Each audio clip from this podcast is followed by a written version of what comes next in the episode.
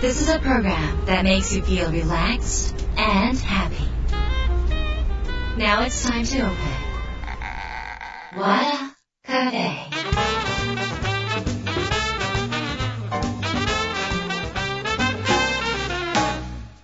和田カフェのオーナー和田博美です。やる気満々の人もちょっと明日が憂鬱の人も明日笑っていけるよ。う今夜もワクワクお届けします。改めましてこんばんは。和田博美です今週も先週に引き続きゲストに、えー作家で実業家の山崎匠さんをお迎えしました、えー先週はですねまああの釈迦との出会いといいますか、えー、匠さんなぜ釈迦の本なんですか？まあ、今回物語を初作られた経緯とかですねそういうことをちょっとお話をお伺いしました。今週もですねあのそういう教えの続きのお話から、まあ、あの私と匠さん初のコラボオンラインセミナー農業豊作夏祭りについてもお話ししていきます。またひろみの和田カフェどうぞ最後まで楽しんでいってください。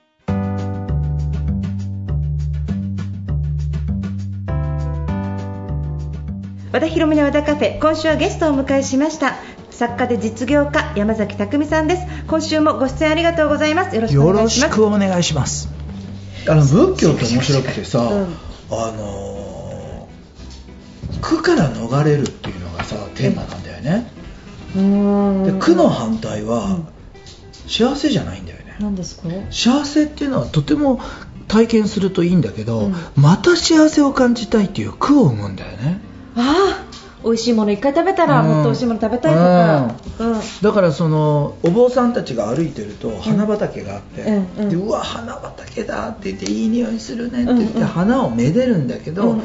その花がずっと続けばいいのにとかまたあればいいのにってなると苦しくなってくるからとても幸せはめでるんだけど、うん。また雲が去るように、うん。怒りが去るように、悲しみが去るように、うん。この喜びも去っていくんだっていうところで執着しないと。じゃあ苦の反対は何よって言ったら、うんうん。楽なんだよね、楽うん、うん。で楽を極めるものがうん極楽なんだよね、極楽って死んだら行くとこ？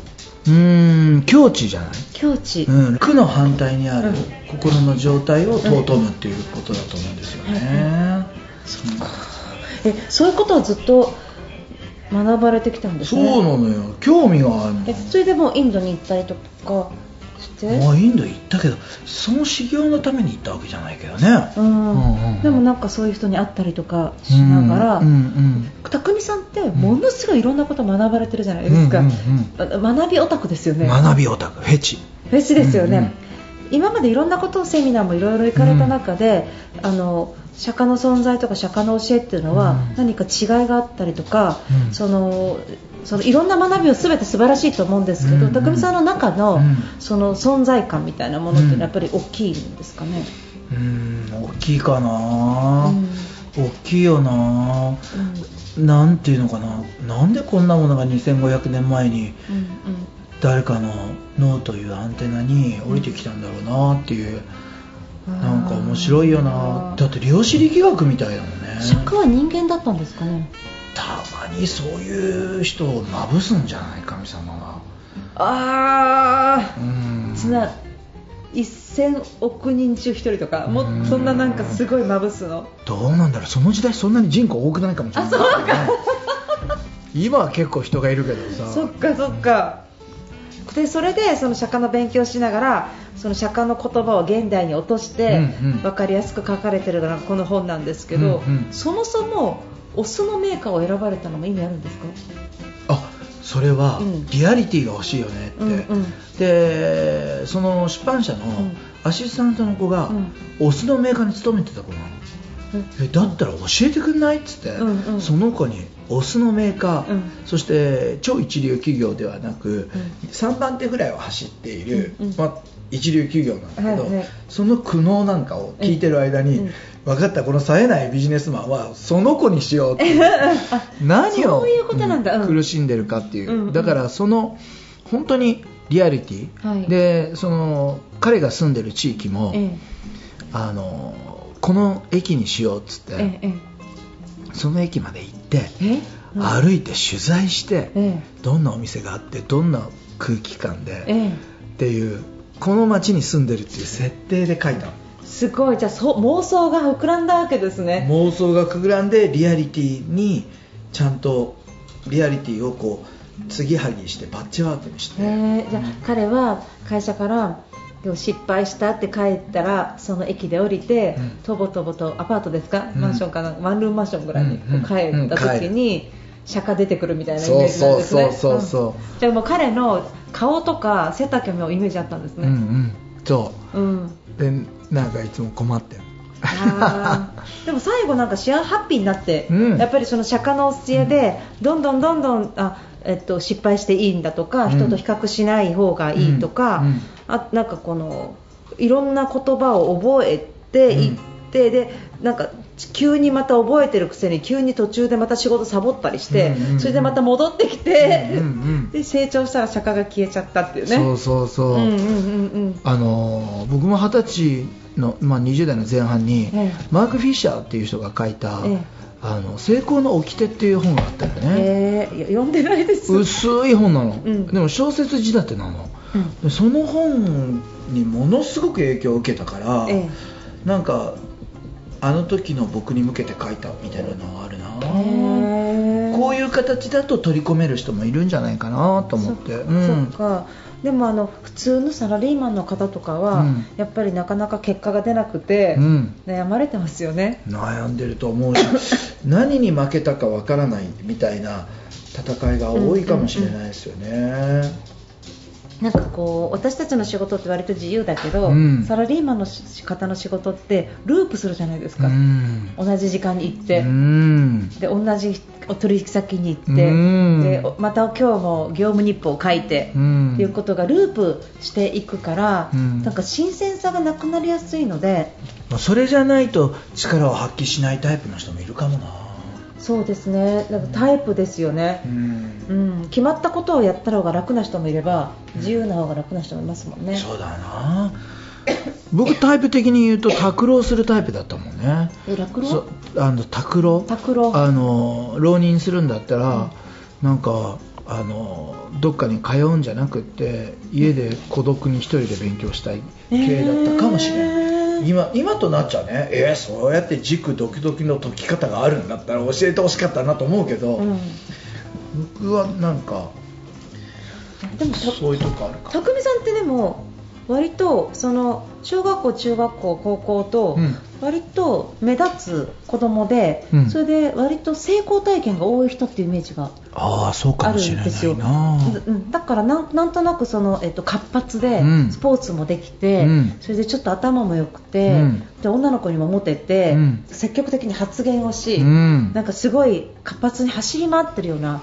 うん。子供のイメージがあるんですけど、そうかも 生徒会とかじゃないですよね。生徒会だった時もありました。ほら、なんか、中学校の時ね。いやなんかそうそういう感じですよね、だからそのまんま大人になってますもんね。そうかも。うん。だから生徒会の時はあんたたち義務教育なんだからちゃんとしなさいってあ先生先生あの義務教育の義務は俺たちが教育を欲した時に親が生かす義務で俺たちの義務じゃないんでってやってましうわ、すごい。た、はいちょっと待って、えっと、やんちゃなわけじゃなかったんですよね。やんちゃな風でしたけどやんちゃな風だったけど、悪さはしない、ちゃんと勉強するまあまあそういう。ことを言うやりにくい生徒だったとうわー俺たちは自分で望んで学校来てんでっていう。えそれってお父さんの教えですか？なんかわからないけどそういう「オールナイトニッポン」で聞いたんじゃないかな。僕の情報源は「オールナイトニッポン」だった。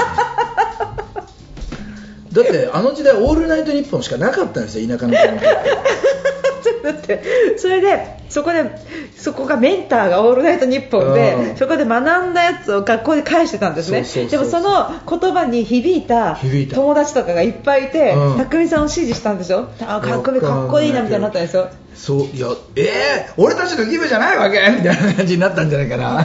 クラブ陸上部。陸上部。陸上部はキャプテンうん、うん、違うの。僕はつあのやっぱり強い子がいて、うん。だから僕はななんとなく副キャプテン的な立ち位置じゃなるほな。いかなど、うん。でもそんなねなんか今そういう風に聞いちゃうと、うん。小さい頃からの成功体験が多いわけですから、うん。匠さんの中で、まあ、そんなに素直にこういうことを学べる、うん。っていうかそのもう出来上がってるんじゃないですかうまくいってたから。うん。でもなぜ学ぼうと思ったのかとかなぜそんなセミナーとかいろいろ行ってこう釈迦とかに素直なのかっていうのは今でも？ちょっとギャップがありますよね。あそう。ん、あのなんかもうちょっとできてなんかそんな風になんでさ先生さって言ってる人が裏でなんか術とかを身につけて なんかそのそのその世間に対する感情とそのなんか相反する素直さみたいなものっていうのは何なんですかね？うんとにかく自分のやりたいことをやるって言われたらやりたいことは学んでそしてそれをよりブラッシュアップした形でみんなに伝える。これやりたいことですよ、ね、そうか。好きなの？これ。あそっか、うん。なんか学んで誰かに伝えるのが好きってことなんですね。好きなの。努力じゃない。あそっか。やらない方が努力。学びが好き。だから学びオタクなんだ。そうそう。あそうか。いやーすごい、うん。でもなんかそういうのがあって本もいっぱい書けるし、うん。フォロワーさんが多いわけですもんね。うんうんそうなんだね。えでもあのなんか挫折はあるんですか、あるけど、うん。すぐ自分のものにしてまた肥やしにしちゃうところはあるかも。怖いから落ち込むのが。弱みはどこですか？弱み？そあの匠さんの弱点は何ですか？弱点はビビり。だってずっと人生通してお腹緩いもん陸上の試合の1週間前からもう液体状態だから、ね、集中しすぎて怖くてビビって。ビビリなのに強い。なんでしょうね。何なんだろでビビリな状態は人に見せないでしょ？ステージの上とかで。絶対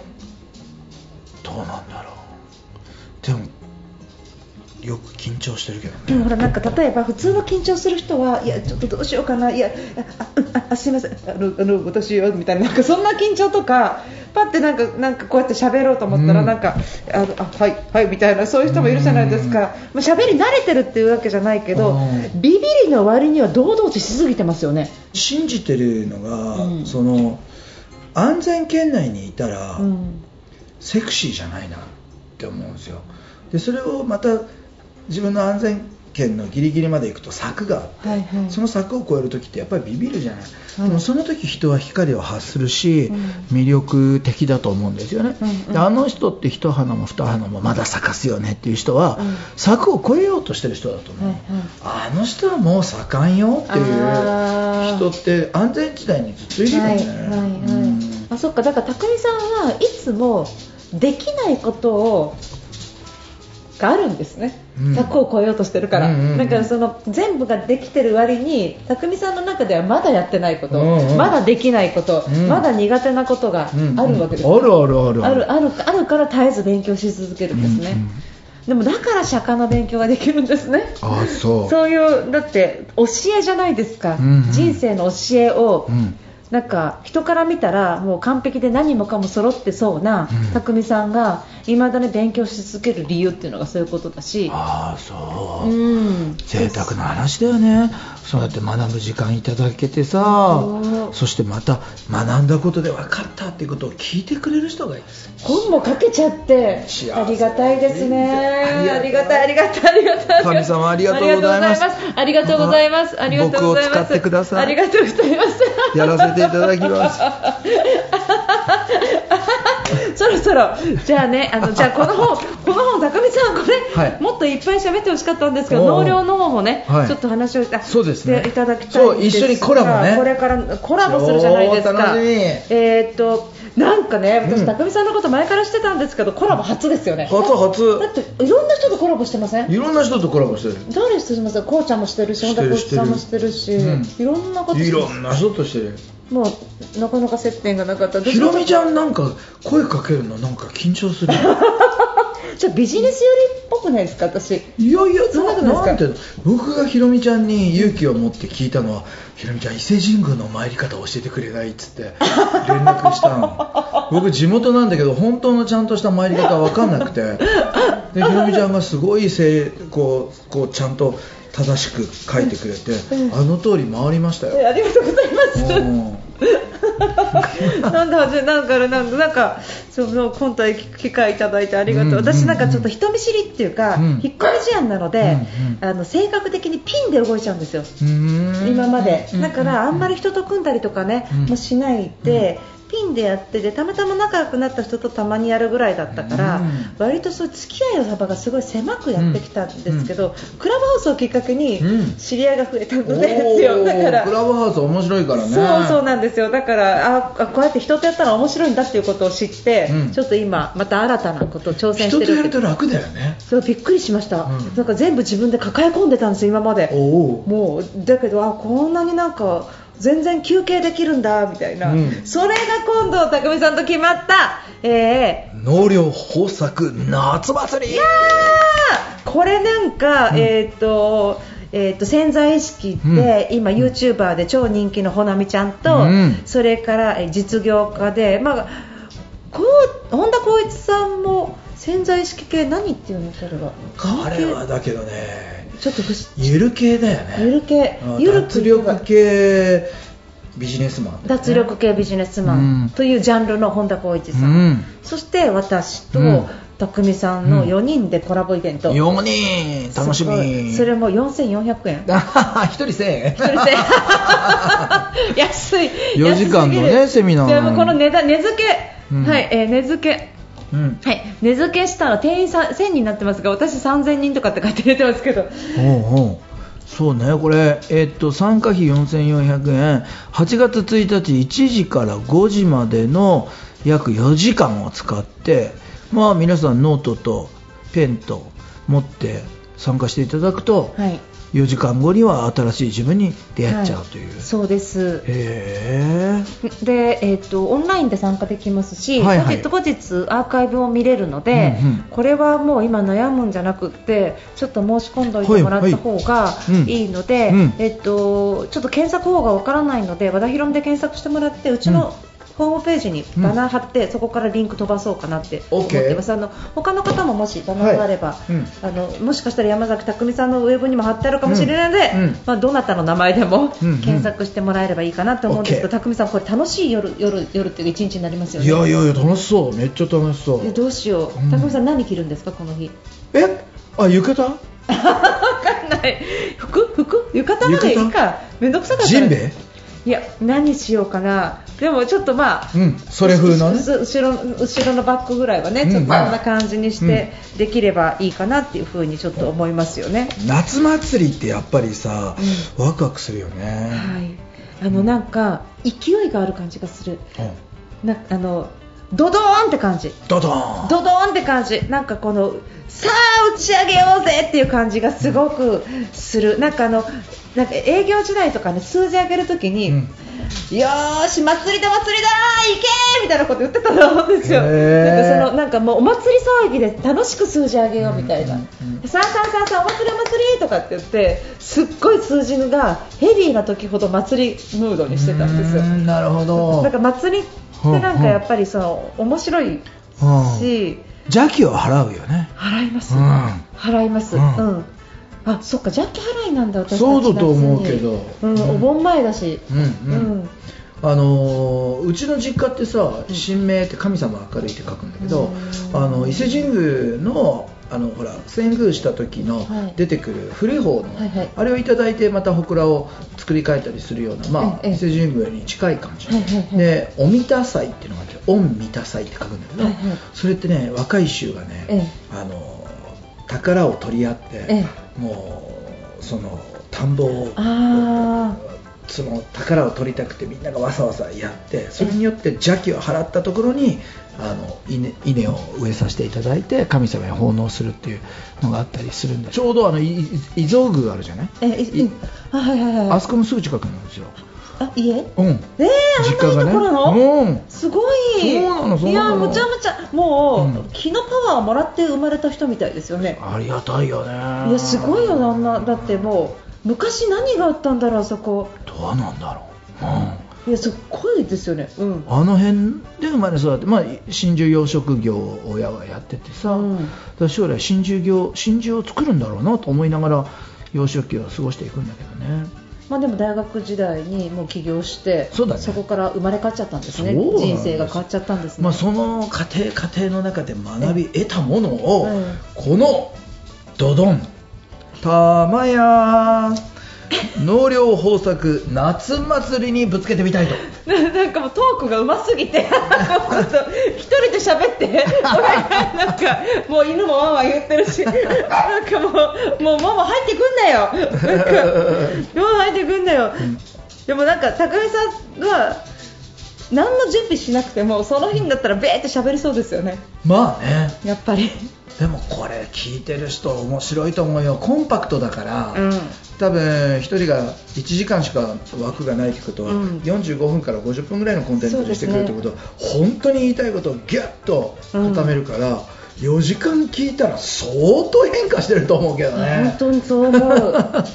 本当にそう思う、うんでなんかちゃんとこの順番のバトンを渡しながら、匠さんに最後締めてもらうわけでうすかわらー頑張るよ。いやだからねあの本当にねこう私と匠さんの初のコラボイベントなので、これはもう絶対にこの何かが起きます。化学反応の何かが起きます。うん、絶対にあのやっぱりね運が強い人と一緒にいるとか運が強い人の話を聞くと運って分配されるので、うん。やっぱりそういうことをちょっとなんか感じてもらいたいなっていうふうにちょっと思いますね。はい。はい。それをお届けいたしましょはい、あのなんかこう他にお知らせないんですか、この本のこととか。うもうぜひね、ほえーネオ作家の教えご購入していただいてですね、あのーまあ、読んでいただいて、えーいただければいいなとはい思っておりますよ、はい、日本釈迦の教えね、皆さんぜひあの読んでください。あの、んとっても読みやすいのに、うん釈迦の教えが学べるってすごくない？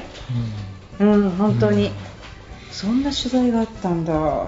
そうなんですうん。ちゃんとね軽いあのものになってるんだけどしっかり支えてる形にしようねっていうことであの出版社の人たちと作らせていなんか私ただきました。に好き好きなのが、うん。なんかあの。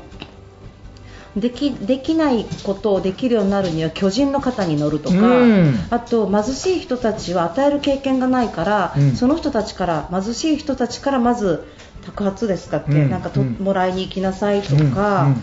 あと,、えー、と目標が高すぎるから、うん。えー、とそれよりも没頭してれば結果が出るとか、うん。なんかああいうそのいろんなそのフレーズの中に、あの普通に仕事をしてる中でなかなかうまくいかなかった時のちょっとした考え方のヒントがいっぱい入ってて、うん。すごいいい本だと思います。はいありがとうございます。ありがとうございます。はい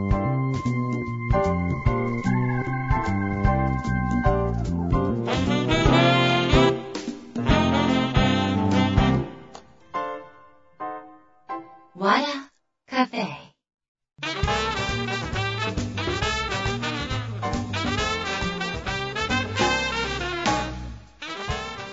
和田博美の和田カフェいかがでしたか？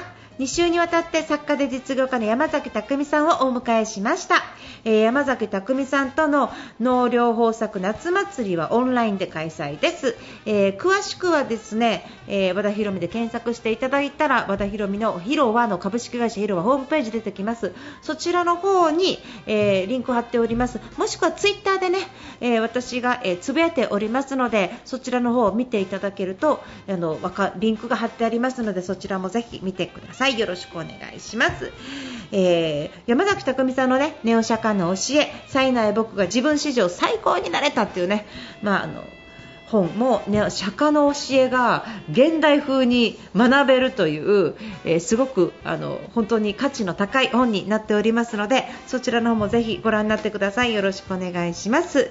和田博美の和田カフェ今夜この辺りで閉店です。皆さんにとって来週も素敵な1週間になりますように。お相手は和田博美でした。